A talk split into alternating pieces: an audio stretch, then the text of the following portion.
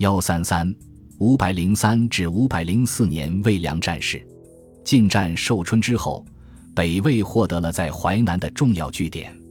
按照孝文帝末年的趋势，正是向南方发动进攻的好机会。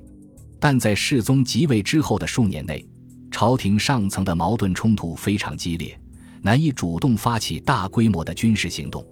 不过，对于寿春这个在淮南的重要立足点，北魏上下的观念却非常一致，就是必须死守，不能放弃。在这种情况下，寿春驻防将帅的意见会对魏朝的决策产生较大影响。景明四年（五百零三年）夏，元成向朝廷报告，梁军正在巢湖入长江的水口东关修筑堤坝，准备抬高巢湖水位，使其向北到灌寿春。呈表曰：“萧衍频断东关，欲令巢湖泛溢，湖周回四百余里，东关河江之际，广不过数十步。”若贼计得成，大湖倾注者，则淮南诸戍必同晋阳之势矣。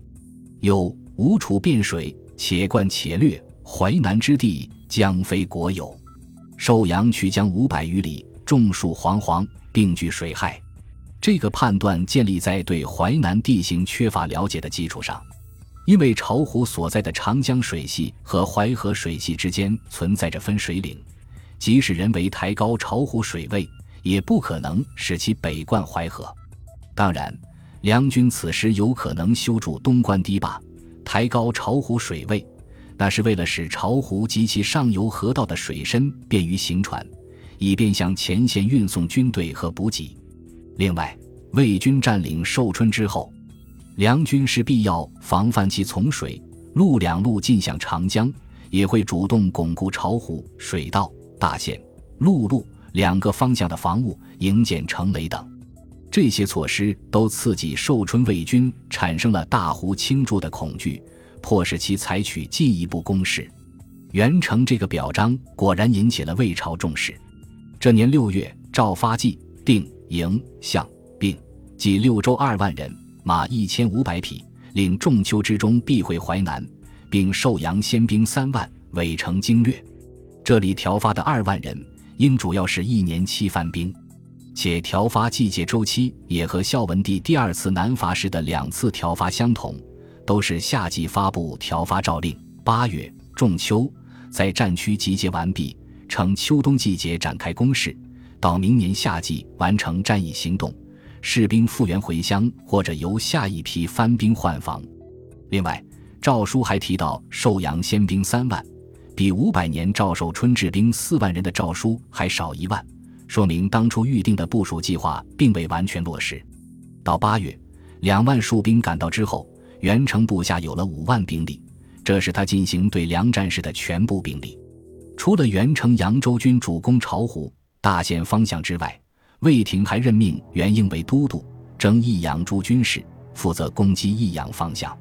这支部队的数量不详。可能略低于元成所部，但得到了汝阴太守傅勇所部的增援。八月，东西两线魏军同时展开进攻。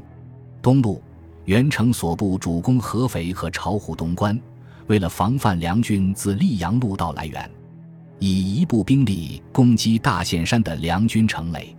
事实证明，梁军在合肥到东关一带的兵力比较薄弱，并没有雁水北关的攻城。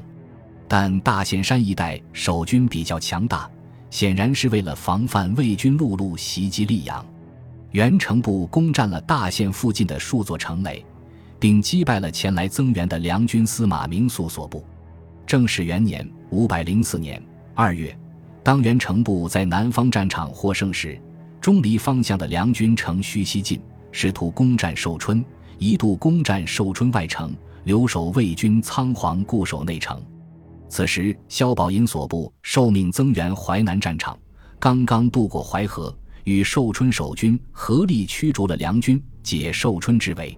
此事引起北魏重视，元成遂将攻击方向转为钟离城。北魏朝廷命令元成做好计划，如果钟离城中缺粮，应争取在三月之前攻克，不然严当至四月淮河涨水，梁军可以从水路增援。甚至继续西上切断寿春后路，必然导致淮南惨败。但袁成坚持围攻钟离。梁军张惠绍等护送粮食，试图增援钟离，遭到魏军迎击，张惠绍被俘。但不久天降大雨，淮水暴涨，增援梁军陆续开到钟离，袁成仓促撤军，在班师回寿春途中遭到梁军追击，损失四千余人。寿春方向的南伐至此结束。西部，袁英所部围困益阳时，梁四州军队据城固守。曹景宗所部三万余人，马先平所部万余人相继赶来救援。魏军在围城的同时，先后多次击败来援梁军。至正始元年（五百零四年）八月，益阳梁军被迫投降，魏军乘势攻占周边的山地关隘。围绕益阳的战事跨越了正始元年整个夏季，但魏军攻势并未受到明显影响。可能是因为益阳比钟离处在淮河上游，所以雨季涨水对益阳一带的影响有限。加之魏军占领着寿春，扼住梁军溯淮河增援益阳之路，使梁军只能从陆路前往，运输、行动能力都受到很大限制，使得益阳最终被攻克。此次战事，魏军在淮南进占了合肥、益阳。这年年底。梁朝行凉州市夏侯道谦又投降北魏，魏军得以占领汉中地区。凉州刺史邢鸾甚至一度试图进攻蜀地。魏梁的战线已经推进到汉水、淮河以南，梁军则固守淮河下游南岸的钟离、淮阴等城池。